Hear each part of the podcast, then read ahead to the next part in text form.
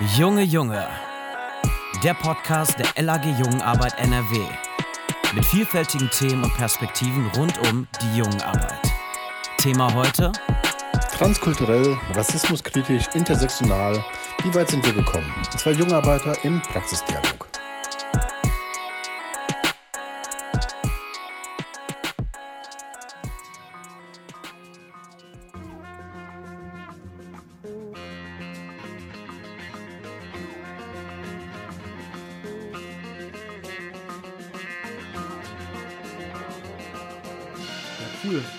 Freue mich. Herzlich willkommen hier äh, aus dem brandneuen Studio aus Coach e.V. in Köln. Äh, mein Name ist Jonas Lang. Ich mache seit zwölf Jahren Jugendarbeit, äh, war in den letzten fünf Jahren immer in unterschiedlichster Funktion für die LAG Jugendarbeit unterwegs, mal als Vorstand, mal als Referent im Irgendwie hier Projekt, mal als beides. Ähm, habe da den großartigen Olaf Jans kennenlernen dürfen und äh, äh, als Kollege schon längere Zeit schätzen dürfen. Äh, ich weiß gar nicht, Olaf, musst du dich überhaupt noch vorstellen bei der LAG Jugendarbeit, so präsent, äh, wie du in letzter Zeit immer warst? Jetzt wollen wir nicht übertreiben. ja gut, ja, Olaf aus Hannover, bin ich aus Köln, aber heute hier angereist.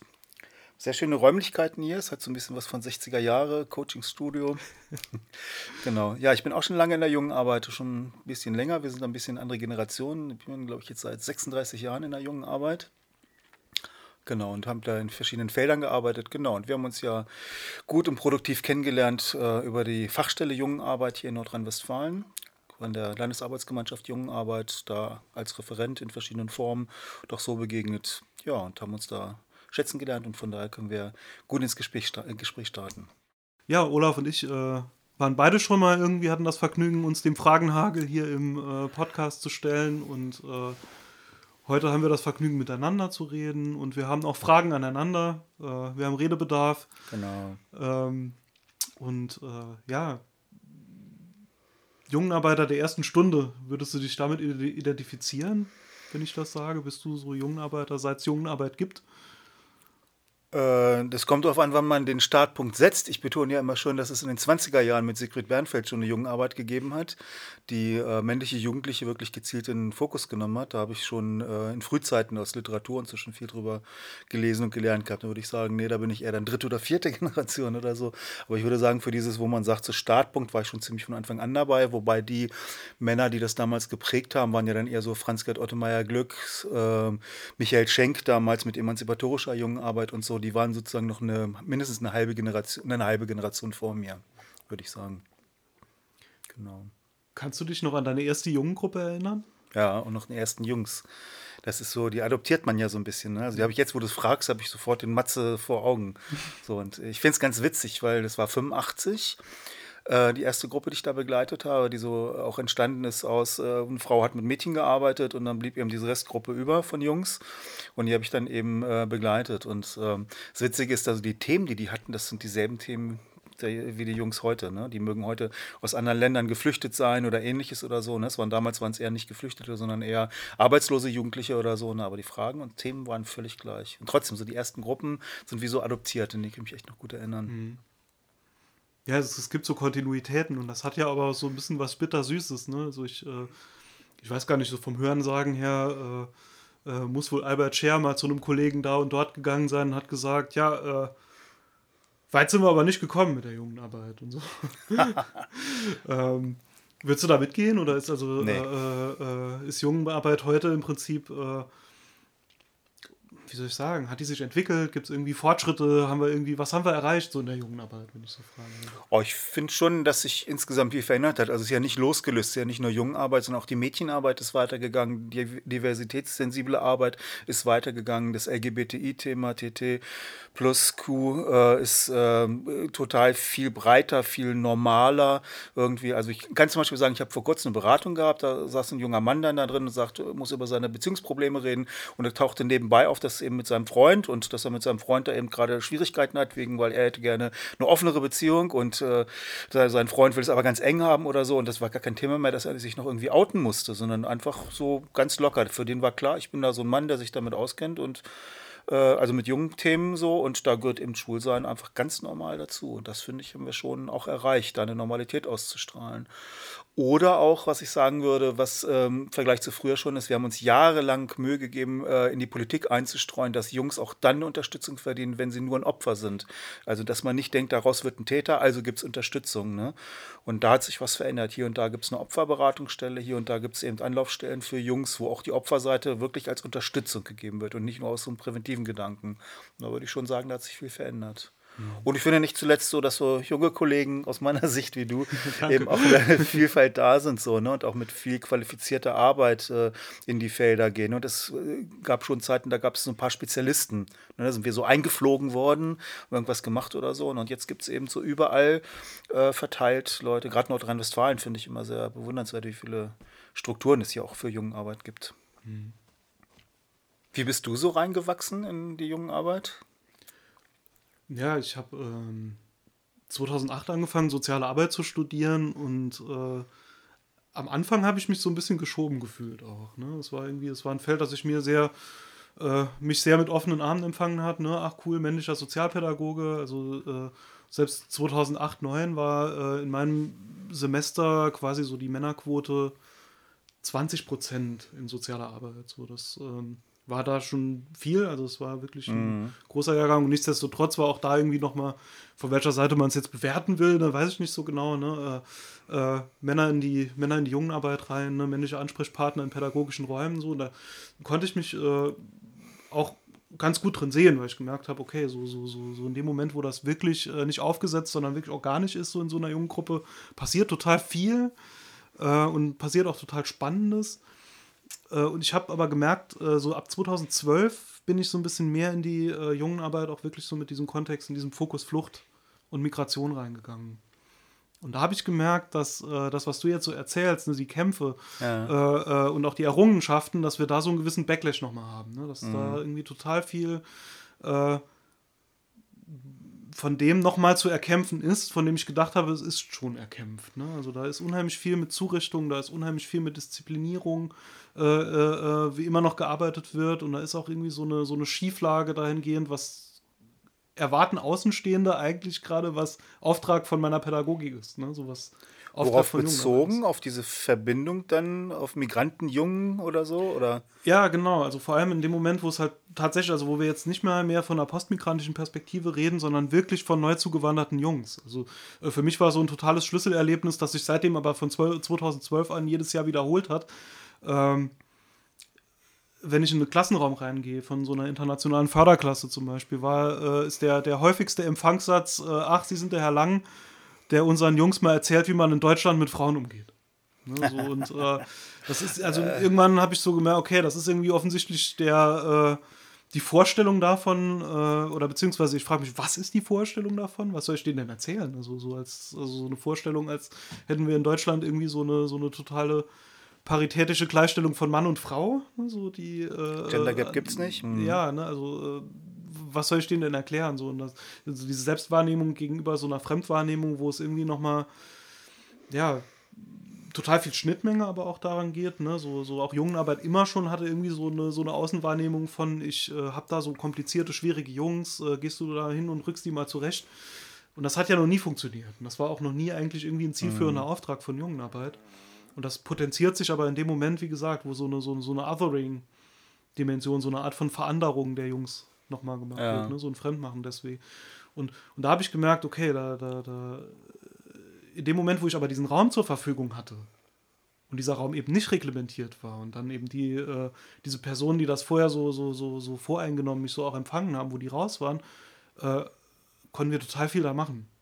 Und das, mhm. also ich bin bis heute immer wieder so beeindruckt von der Tiefe der Themen und der Gespräche und der Offenheit, auch mit der wir da äh, voneinander lernen konnten, auch in so einem Raum. Ja.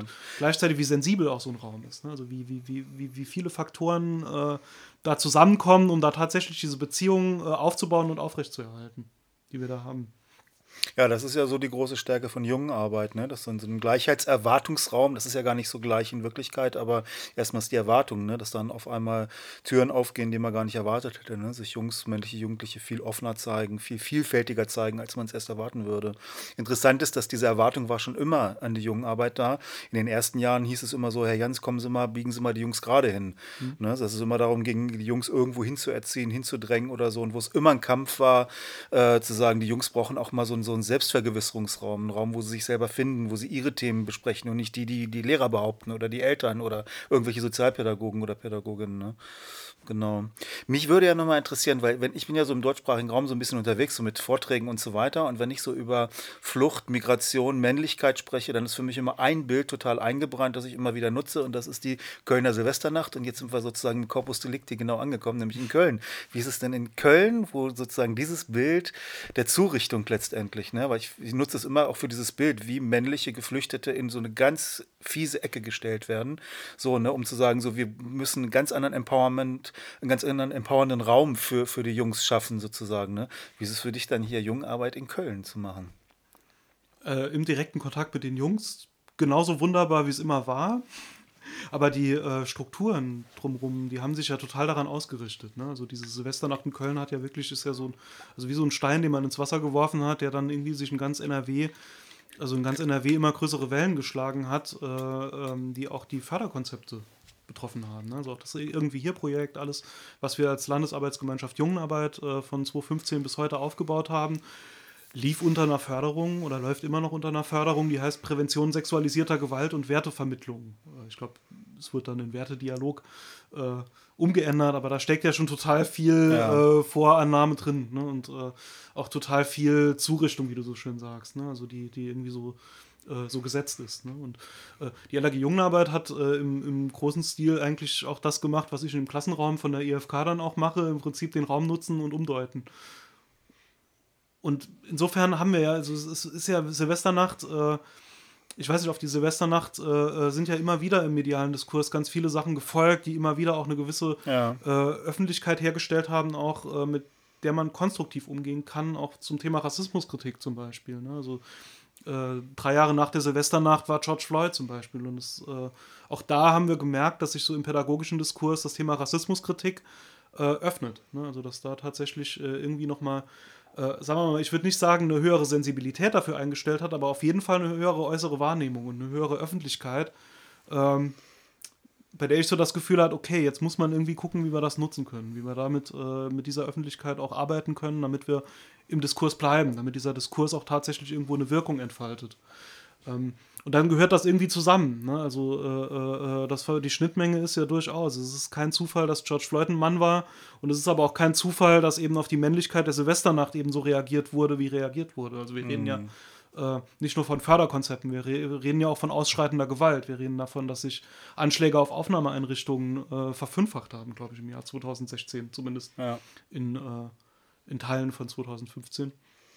Und ähm, dass sich eben halt die Art und Weise, wie äh, Männlichkeit verhandelt wird, eben auch total profan äh, auswirken kann. Also wir reden dann an der einen Stelle halt irgendwie von feministischem Diskurs, wir reden von rassismuskritischem Diskurs, wir reden auf der anderen Seite aber auch eben wirklich von äh, physischer Gewalt und eben auch von, von Vorfällen, die sich halt wirklich, äh, ähm, wie soll ich sagen, halt wirklich ereignen. Ne? Also wirklich im direkten mhm. Hier und Jetzt.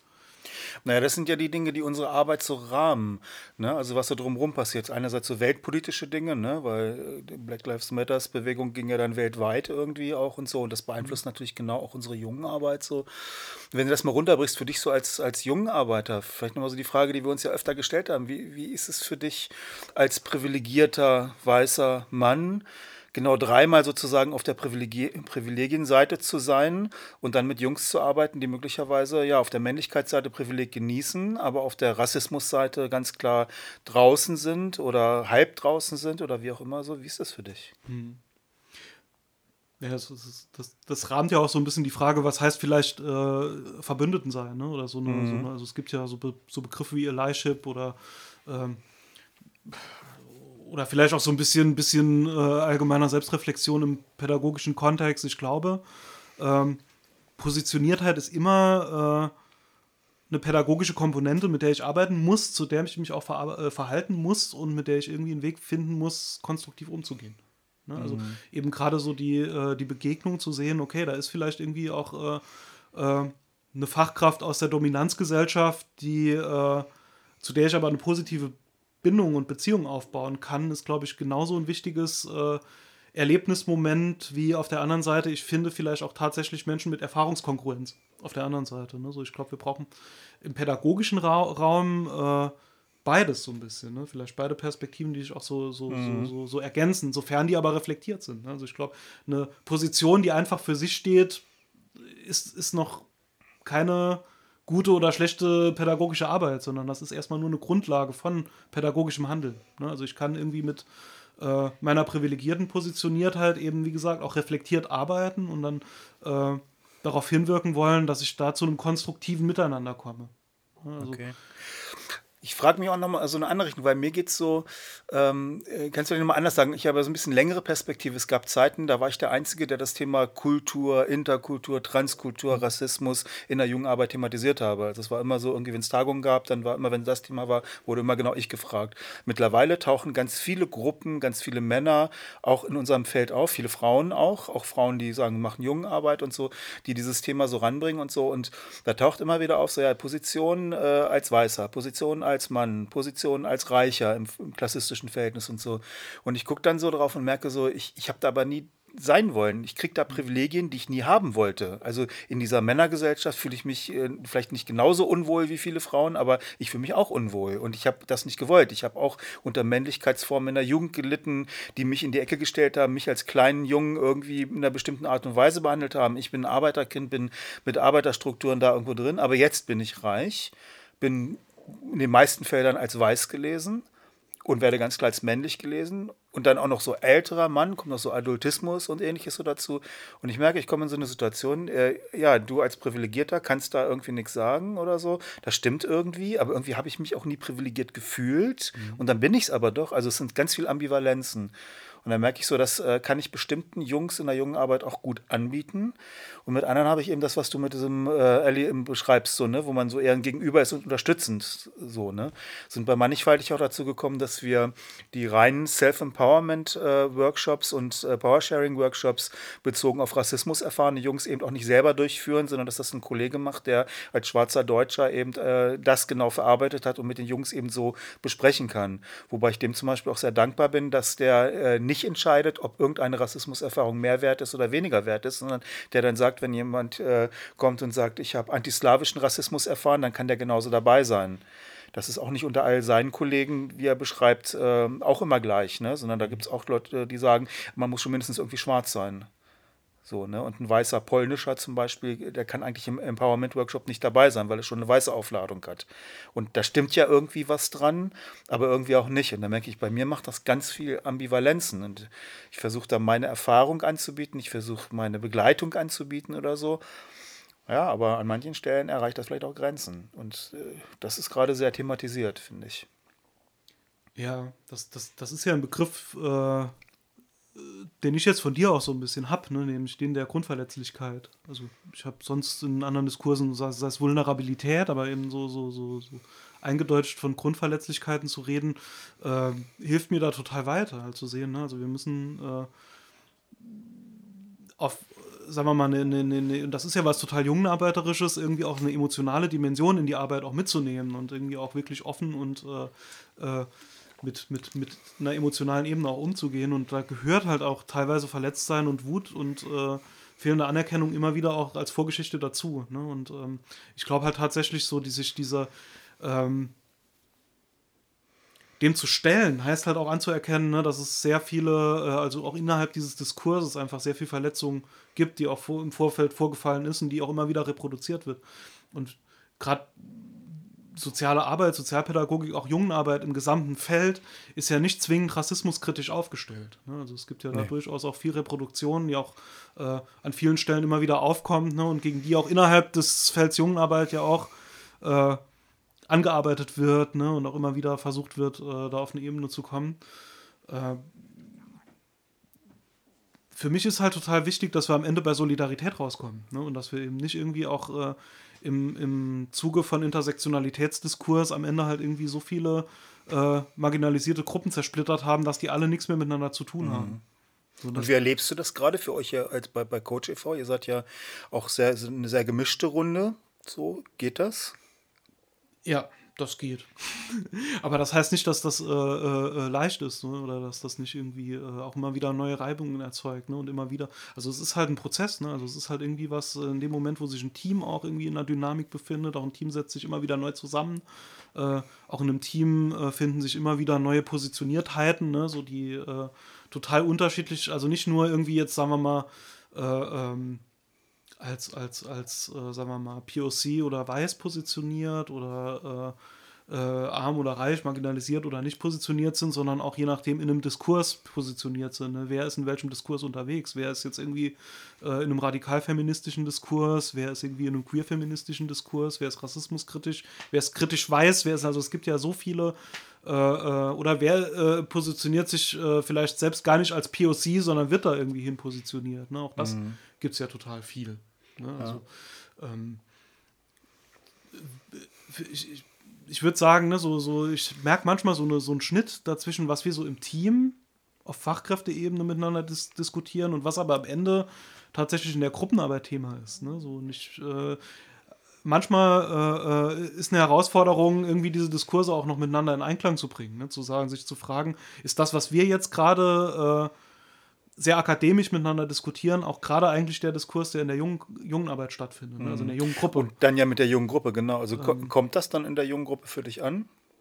Ja, aber es äußert sich nicht so. Ne? Also mhm. Äh, äh, die Jungs, mit denen ich arbeite, die haben eine sehr genaue Vorstellung auch davon, was Rassismus ist, ne? also mhm. zum Beispiel. Aber die haben eine andere Sprache, damit vielleicht umzugehen. Ne? Also mhm. die haben eine ganz andere Art und Weise, das zu verhandeln. Oder sich auch schon auf einer ganz anderen Art und Weise aufgrund der äh, empfundenen Machtlosigkeit auch mit dem Rassismus eingerichtet, der sie umgibt. Ja. Ne? Also wenn ich äh, äh, da jetzt sagen würde, ne, ähm, äh, also wenn das Thema war, das Thema Rassismus in der jungen, äh, in der jungen Gruppe selbst, ähm,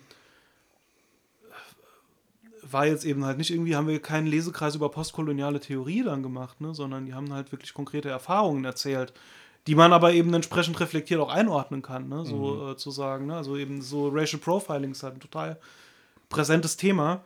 Das mhm. wurde aber erst für die auch wirklich zu einem Thema, äh, als, als man es, äh, wie soll ich sagen, als es exklusiv war, weil das, sie gesagt haben, das ist so normal für mich, dass ich andauernd irgendwie von, von der Polizei kontrolliert werde oder irgendwie in den Club nicht reinkomme. Ja. Äh, dass es für die gar keinen speziellen Begriff dafür gab, zum Beispiel. Ne? Oder, genau, das, das geht mir auch so, dass es für Jungs oft auch darum geht, äh, erstmal, dass sie ein Vokabular entwickeln, ne? dass sie die mhm. Dinge benennen können. Sie erfahren Rassismus, aber haben gar keine Wörter dafür und so. Und das maße ich mir auch als äh, Weißgelesener an der Stelle an und merke auch, die Jungs können das eher annehmen, als es vielleicht manche Erwachsenen können mhm. oder so. Wichtig wäre für mich nochmal so, ist ja gerade äh, gestern äh, wäre ja Stuart Hall 90 Jahre alt geworden und äh, war nur einer, der genau darauf hingewiesen hat, dass ganz viel akademisches organisches Denken eben nicht mehr organisch ist, wie es Gramsci mal beschrieben hat, sondern äh, abgehoben, ne? im Elfenbeinturm weit weg oder so. Ne? Und er mal gesagt hat, eigentlich muss sich die politische Praxis, muss der Aktionismus sich verbinden mit dem, was man in Theorie bearbeitet und so.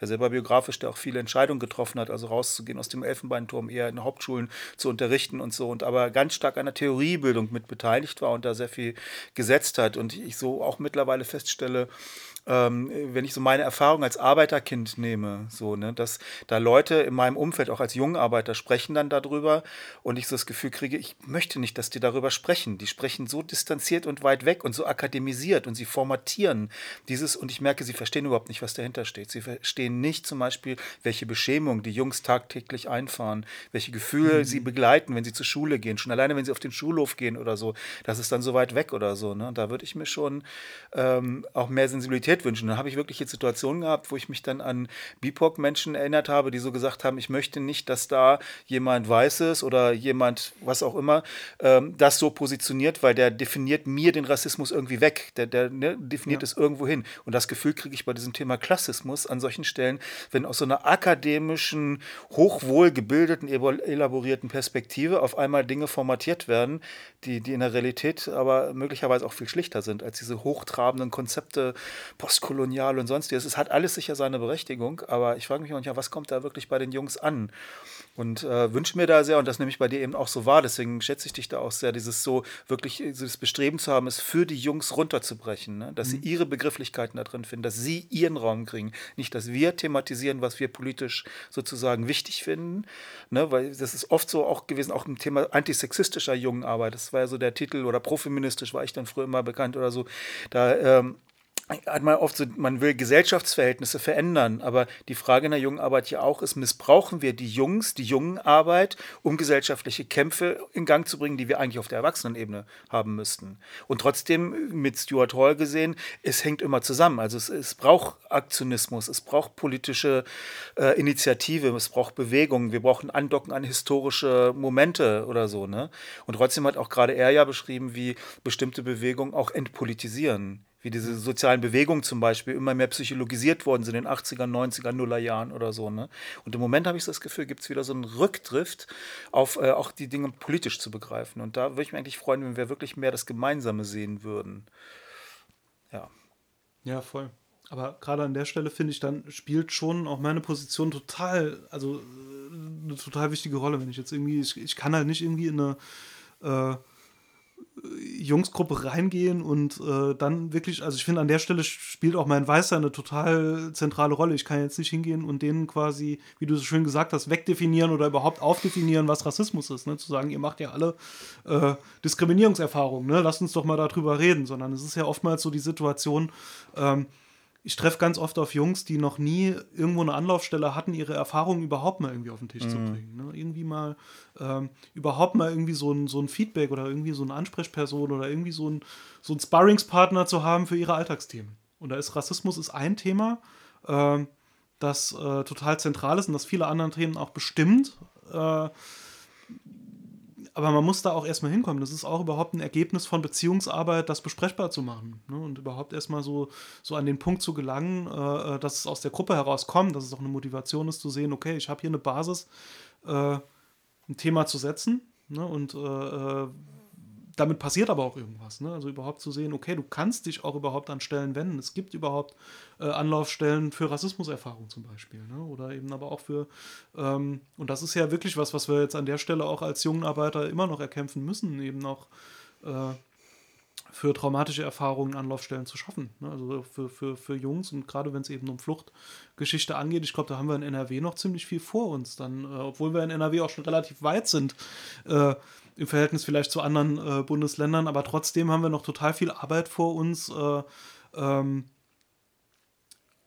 Gerade bei Jungs, die, die eine Zuwanderungsgeschichte, die eine Fluchtgeschichte haben, äh, Orte zu schaffen, äh, in denen sie als äh, verletzte Jungs auch aufgenommen werden, ne? in dem sie halt irgendwie auch angesprochen werden können. Und, und äh, hast du die Erfahrung für dich, dass du als weiß gelesener Mann das mit schwarzen BIPOC, POC-Jungs ähm, hinkriegst? das ist eine gute Frage. Ähm, in, in meinem Rahmen, auf meiner Ebene, äh, äh, glaube ich ja. Also es ist, ich, ich bin aber trotzdem, ne, also ich teile jede, äh, jede Position, die mir sagt, ich weiß nicht, wie sich Rassismus anfühlt. Ne? Also das werde werd ich nie wissen. Ne? Also ich werde nie wissen, ähm, was die äh, äh, wie, wie, wie, die Erlebniswelt dessen ist, also auch wie die emotionale, wie die psychologische Dimension da ausfällt und was die Erfahrung Rassismus wirklich für sich bedeutet, weil ich die nicht mache und weil ich die nie gemacht habe und auch nie machen werde. Ähm, aber es ist auf der anderen Seite halt äh, äh mein Auftrag als Fachkraft, ne, rassismuskritisch mit den Jungs zu arbeiten, halt irgendwie auch mich dazu zu verhalten. Ähm, und äh, quasi diese, diese Erfahrung Rassismus wiederum auch aus meiner Fachlichkeit heraus zu beantworten.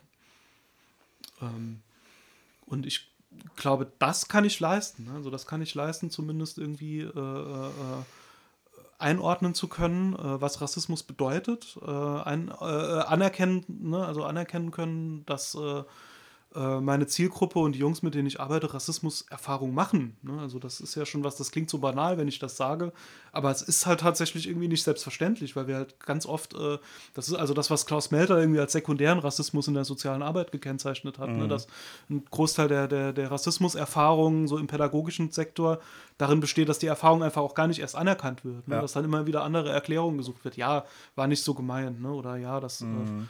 Äh, ähm, äh, dafür gibt es auch andere Erklärungsmuster als Rassismus und ich kenne ihn ja, der ist eigentlich total korrekt und so. Ne? Also, äh, das wäre ja praktisch dann ein Hinweis darauf, dass dann möglicherweise die, die Positioniertheit des jungen Arbeiters gar nicht so entscheidend ist, sondern ob er Räume zur Verfügung stellen kann, in der Anerkennung dieser Erlebnisse stattfindet. Ja, auf jeden Fall. Also bei, im Idealfall, sagen wir mal, im Idealfall vielleicht beides. Ne? Also ich glaube, beides sind wichtige Erfahrungen. Ich glaube, mhm. das, was ich eben gemeint habe. Ne? Ich glaube, für eine betroffene Person ist es sowohl eine wichtige Erfahrung, einen Raum zu haben, in dem so eine gewisse Konkurrenz eine gewisse Gleichheit auch besteht. Ne? Also in dem mhm. man überhaupt, die, ne? also in dem die Erfahrung gemacht wird, äh, es gibt Personen, die dasselbe erleben wie ich. Ne? Also die, die, die, die auch äh, ähm, verstehen, die meine, Alter, meine Alltagserfahrung auch verstehen. Und ich glaube aber, es ist auch eine wichtige Erfahrung. Es gibt Menschen, die sind solidarisch mit mir und die unterstützen mich, obwohl sie das nicht, äh, ne, obwohl sie das nicht erleben. Ne? Also so, so beide zu, genau. Das wäre halt so die, die, die, die Verbündendenperspektive, die ich meine. Ne? Also zu sagen, es, äh, äh, es muss halt auch auf der anderen Seite halt irgendwie äh, ein Signal aus der Dominanzgesellschaft geben, wenn die auch so wahrgenommen wird, ne? zu sagen, okay, es gibt auch da Solidaritätsbestrebungen, es gibt Bestrebungen äh, nach gerechteren Verhältnissen. Und wenn beides zusammentrifft, ist es, glaube ich, eine Idealbedingung. Aber wir haben halt selten Idealbedingungen. Und das ist halt auch so ein bisschen der akademische Diskurs, glaube ich, äh, geht halt immer von diesen Idealbedingungen aus, weil die so theoretisch sind. Ne? Also, dass man genau. irgendwie denkt, so eine ideale Welt, also auch die utopische Dimension. Ich bin ja auch durchaus äh, leidenschaftlicher Vulgärmarxist. Ne? So, die, die utopische Dimension, äh, finde ich, äh, äh, ist ja auch ein total wichtiges Element auch von Sozialpädagogik und von sozialer Arbeit, dass man irgendwo ein Ideal hat, wo man sagen kann, okay, eine gerechtere Gesellschaft sieht so und so aus. Aber wir haben es halt im Alltag total viel mit Pragmatismus zu tun. Und ich glaube, wir haben es. Äh, ja. Vielleicht mit beiden so ein bisschen, aber mhm. naja. Also ich halte es da so mit Marcuse. Ne? Also Marcuse mhm. hat ja gesagt, Utopie ist die Verlängerung der jetzigen Realität und der idealen Bedingungen. Und ich finde, Jungenarbeit kann die Bedingungen so gestalten, dass die Jungs da drin wachsen können. Mhm. So und das geht. Und ich würde es für mich so beschreiben, ähm, ich weiß, was Rassismus ist ganz deutlich. Du magst mich als weiß lesen oder sonst, ich weiß trotzdem, was Rassismus ist, weil ich genügend Menschen begleitet habe, weil ich mhm. vielleicht auch Momente davon kenne, vielleicht antislawischen Rassismus oder so, aber irgendwie so, dass ich das kenne. Aber ich würde es eher nochmal anders fassen. Das, was ich nicht habe im Vergleich zu jemandem, der zum Beispiel ganz klar nach Zentralafrika aussieht, also wie Kongo aussieht, wie Senegal aussieht, wie und so weiter, ist, dass ich eine andere Selbstverständlichkeit habe. Und äh, ich immer das Potenzial habe, ein Stück zu switchen. Also ich kann meinen Davidstern zeigen und werde als Jude gesehen. Ich kann ihn aber auch wieder verstecken. Wenn ich eine tiefschwarze Hautfarbe habe, kann ich die nicht verstecken. Ich setze mich in einen Bus und die Leute gucken weg. Ich setze mich in einen Bus, die Leute setzen sich weg. Also es sind ganz viele Submomente an Segregationserfahrungen, an Ausgrenzung, ne, so teilweise, was man so Mikroaggressionen auch nennt oder so, die überall so stattfinden, in Gesprächen, in Zuordnung oder so. Und da habe ich eine andere Selbstverständlichkeit. Diese gleiche Diskussion haben wir damals gehabt mit der Frage, kann ich als Mann eigentlich verstehen, wie das Bedrohungspotenzial für Frauen ist. Mhm. Würde ich auch sagen, ich weiß, was Vergewaltigung ist. Dazu arbeite ich lang genug genau in diesem Feld. Aber diese, diese Selbstverständlichkeit, mit der ich abends in einen Park gehe und die Angst, die ich dort habe, ist, auch wenn ich vergewaltigt werden könnte, trotzdem eine andere. Ich habe eine andere Selbstverständlichkeit sozusagen. Deswegen würde ich auch immer so sagen, es geht zwar bei antirassistischer Arbeit, bei antisexistischer Arbeit, bei antiklassistischer Arbeit, geht es eigentlich darum, diese Selbstverständlichkeit wegzukriegen, also zu entselbstverständlichen von den Dingen. Also deswegen kann ich viel mit den Ansätzen anfangen, die sagen, wir müssen Rassismus verlernen, weil wir haben den Rassismus drin. In ja. der Selbstverständlichkeit des Mehrheitsblicks ist der eingeschrieben. Der ist kolonial eingeschrieben. Auch wenn man viele das nicht hören wollen, ist es immer noch eine kolonialistische Perspektive. Und es gibt auch einen Neokolonialismus. Corona hat das auch wieder deutlich gemacht. Man guckt, wo was wie distribuiert wird, wie arrogant Europa war, aus Nigeria nicht die Hilfe anzunehmen, die mit Ebola ganz viel Erfahrung hat mit Pandemiezuständen und so weiter. Ne? Eine Arroganz, die da drüber ist. Es ist alles nach wie vor kolonialistisch oder so. Und das heißt, da gibt es eine Selbstverständlichkeit von, so rum ist die Definitionsmacht. Deswegen kann ich auch mit Gramsci so viel anfangen, weil es geht eigentlich um eine kulturelle Hegemonie. Es geht um so eine, so eine Übereinkunft irgendwie, die so als Selbstverständlichkeit daherkommt. Und da muss ich sagen, äh, ist es einfach, auch wenn ich das für mich eigentlich nicht wahrhaben will, aber ich komme da aus einer privilegierten Position und an der Stelle ist eine Grenze. Und an der Stelle ist es gut, wenn dieses, was du mit Gleichheit beschreibst, dann irgendwie da. Aber mir haben auch viele Jungs, ich habe viele Jungs gefragt, wie war das jetzt, dass wir so lange über Rassismus gesprochen haben? Und da haben viele auch beschrieben, tiefschwarze Jungs, die gesagt haben, irgendwie so, ey, du bist ein totales Gegenüber und das, da bist, damit bist du auch neutral. Du bist nicht so schnell in diesem drin oder so. Und das ist auch eine Rolle, die man einnehmen kann. Also ein Stück als Gegenüber. Ja. Genauso wie Jungs auch schon gesagt haben, ich, ich, ich bin ja auch bin jetzt 56, ne? also ich bin kein Junge mehr und mein Junge sein richtig ist lange her. Das heißt, wie viel Ähnlichkeit ist da wirklich auch in Geschlechterkonstruktionen? Die Jungs sind oft heute ganz woanders, sie sind viel liberaler, offener, sonst wie als ich es jemals damals war. So, auch aus Anspruch oder so. Ne? Und genau, und da denke ich, äh, die, mit diesen Spannungen umzugehen, das würde ich mir eigentlich wünschen, dass sich das in der jungen Arbeit verbreitet. Und da nehme ich an manchen Stellen so eine Suchbewegung wahr, aber an den meisten Stellen entziehen sich die Leute. Eigentlich sind es nur Kämpfe gegeneinander, die immer wieder gegenseitig sich wieder ausschließen. Und das finde ich sehr bitter und sehr schade. So. Kennst du das auch? Ja, total. Total.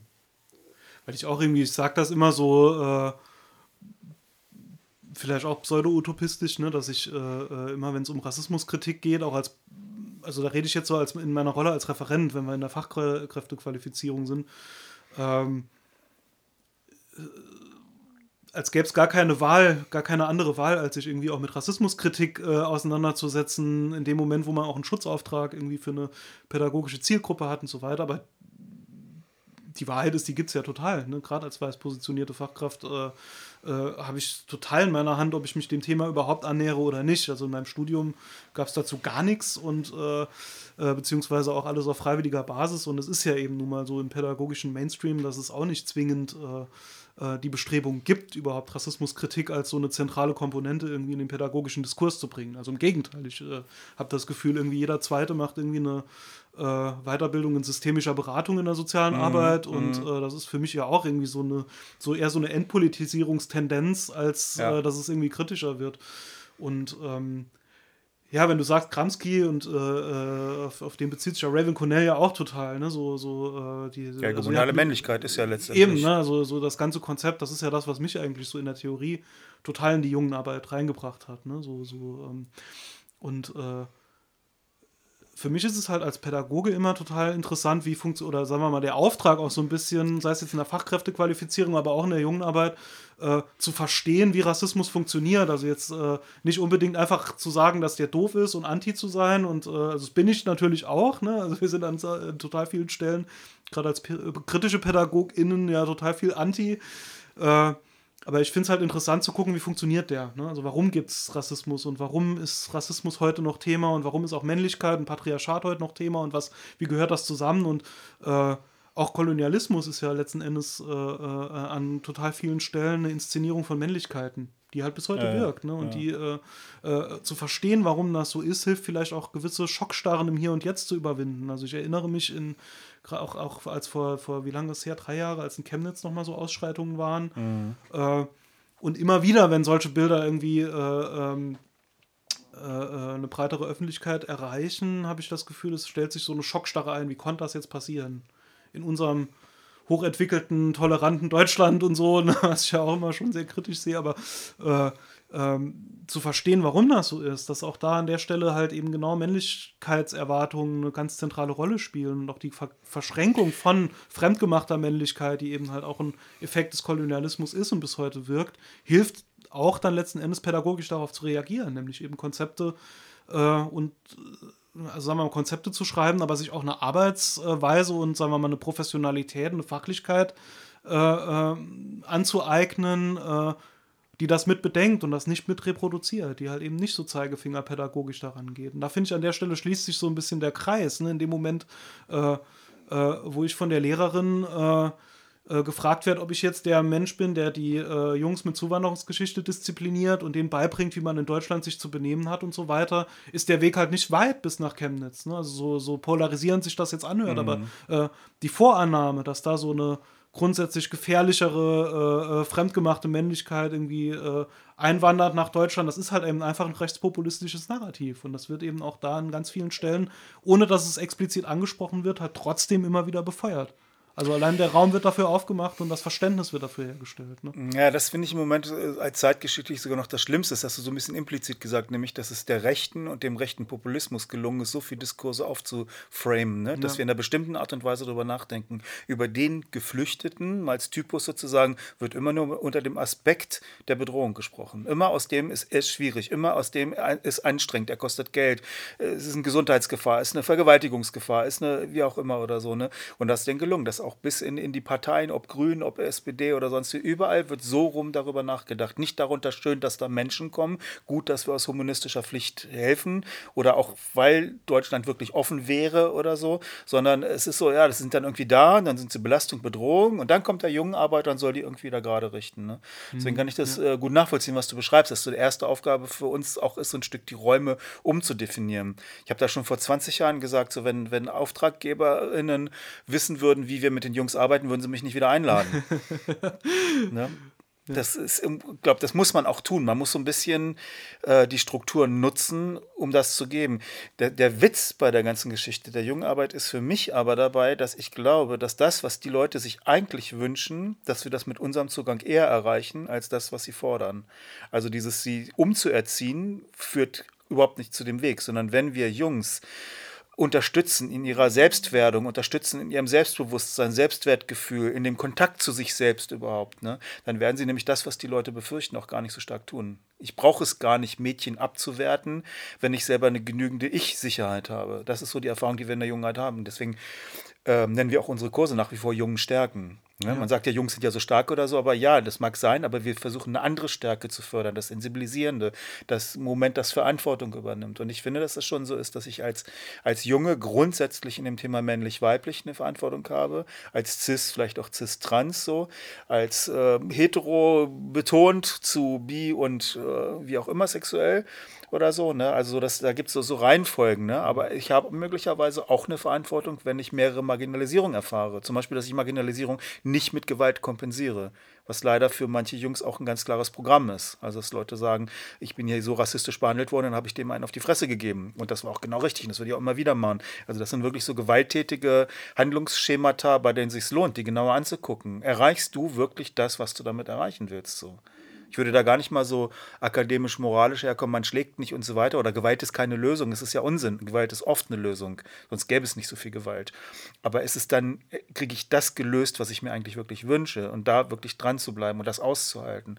Und äh, da würde ich mir eigentlich nicht so für Jungarbeit spreche, was ich mir da wünschen würde, für Jungs jetzt erstmal, egal welcher Couleur, egal woher, egal welche Region, egal welche Orientierung oder so, wäre es erstmal, dass Menschen da sind, auch so wie du es beschreibst, die dann zuhören, das begleiten und nicht umfallen, wenn sie bestimmte Dinge mitkriegen, wenn sie äh, hören, welche Rassismuserfahrungen sie, mitbringen. Ne? Und dass man es wegreden muss. Ich nehme es, was du vorhin gesagt hast, nämlich genauso war, dass viele PädagogInnen diese Rassismuserfahrungen wegreden müssen, weil sie sich selbst so ohnmächtig damit fühlen. Wenn ich zulassen würde, was Lehrer und Lehrerinnen hier mit Jungs und Mädchen in der Schule tun, dann, dann würde ich sagen, ich kann mein Kind nicht in die Schule schicken. Ja, auf jeden Fall. Auf jeden Fall. Und was ich an der Stelle äh, bei dem, was du sagst, auch total interessant finde, ist ja eben auch das Moment, ähm, dass diese Gewalt, die, die, die dann plötzlich nach außen sichtbar wird, ja in vielen Fällen auch eine Form von Gegengewalt ist. Ne? Also ja. dieses, äh, äh, so, so ganz platt gesagt, ne? die Jungs, äh, mit denen ich arbeite, ne? so, die immer so als schwierig äh, wahrgenommen wurden. Ne? So, und die es komischerweise irgendwie in den Gruppen gar nicht, also in seltensten Fällen wirklich sind, wenn man den Raum zumindest ja, dafür ja. stellen kann.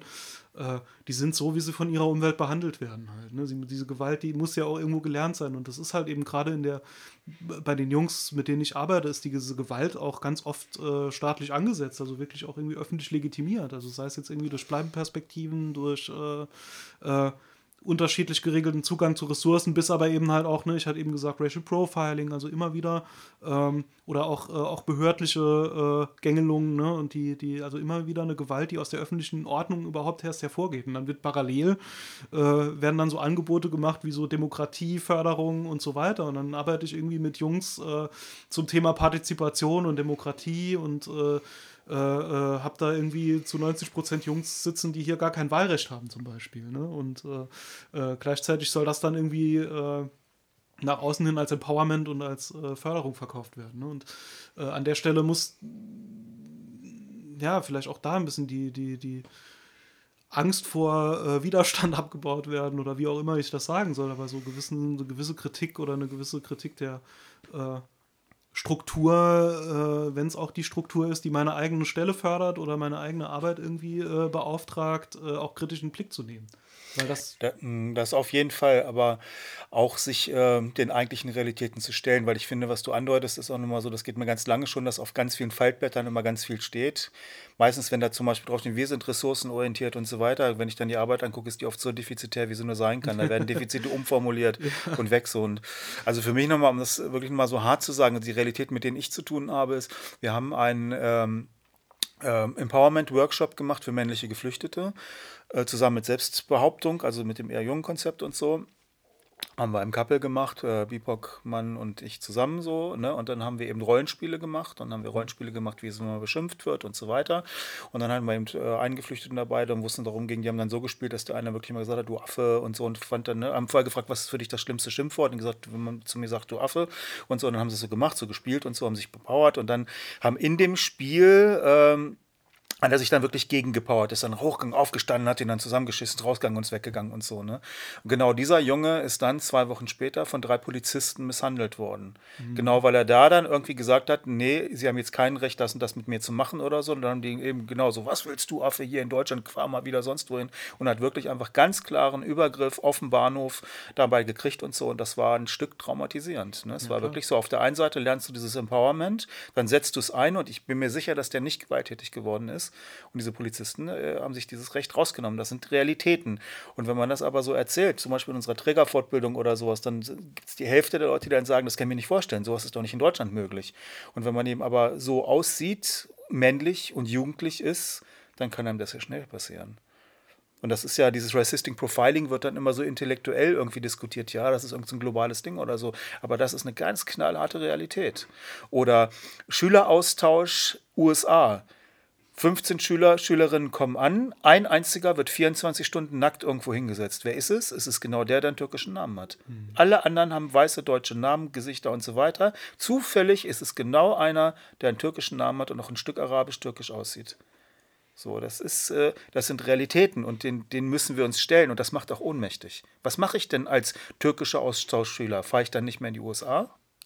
Wir wissen auch, da ist auch ein äh, deutsch-türkischer Junge ja, erschossen worden in der Garage, so, ne? Und da ging es ganz lang hin, dass dieser Mann dann auch gar nicht verurteilt werden sollte, weil es war ja eine Bedrohung. Es war ja auch ein arabisch aussehender Junge in der Garage. Da darf man dann mal schießen. So, na gut, das ist jetzt USA, aber äh, wenn man es mal zurückholt, also das sind lebensbedrohliche Situationen. Rassismus tötet, das ist einfach auch äh, eine Realität. Und Sexismus äh, traumatisiert. Ja, und Klassismus ähm, ja, hält einen in einer Beschämungsspirale, um das mal so zu sagen. Und diese Realitäten, das kostet auch ein bisschen Mut, dabei anzuhalten und wirklich zu sagen, ja, das ist auch echt ätzend. Und es lässt sich vielleicht nicht gleich klären oder so. Das noch so gab, so mein verstorbener Kollege, und ich habe das oft gehabt, so was haben wir so gesagt, da war, finde ich, war er auch immer so der Meister, so was ist die größte Kunst der jungen Arbeit? Und ich finde, die größte Kunst ist wirklich mit den Jungs ihre Realitäten auszuhalten, dabei zu bleiben und es auszuhalten, dass es so ist, wie sie beschreiben und das anzuerkennen und zu wertzuschätzen, dass sie es artikuliert bekommen. Und deswegen komme ich auch in der jungen Arbeit immer mehr dazu. Es geht darum, die Jungs dazu zu bringen, ihre Geschichten zu erzählen. Und zwar ihre Geschichten in ihrer Fasson, in ihrer Couleur.